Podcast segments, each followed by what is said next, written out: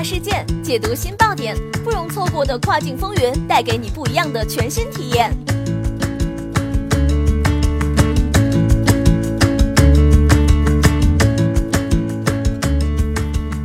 雨果电台听跨境的声音，各位听众朋友们，大家好，欢迎大家收听这一时段的跨境风云，我是可心。现在将要给大家带来的资讯是亚马逊与法国达成税收和解，最高补交二点五二亿美元税收。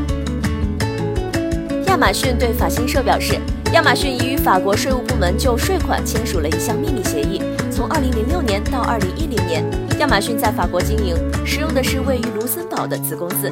这样的话，公司可以少交一些税。但法国当局认为，亚马逊在法国的销售收入应该在法国纳税，这就是为什么他们要求亚马逊补交二点五二亿美元的税款，约二点零三亿欧元。亚马逊和法国政府均未对罚金发表看法。所以，亚马逊可能最终支付的罚金不需要达到二点五二亿美元。根据亚马逊的说法，自那以后，亚马逊就已经在法国境内设立了一家子公司，这样它在法国的销售收入就会在法国纳税，那么卢森堡问题就不应再出现。亚马逊还告诉法新社，他在法国投入了巨额资金。亚马逊在法国共投资了二十亿美元，拥有五千五百名员工。有趣的是，法国税务局设法避免了一场公开的争执。税收优化的主要问题是，巨额罚款可能会损害一个国家的声誉，因为你不会想在一个被罚款的国家进行投资。欧洲各国财政部长一直致力于通过一项新的法规给这些科技公司施加税收压力。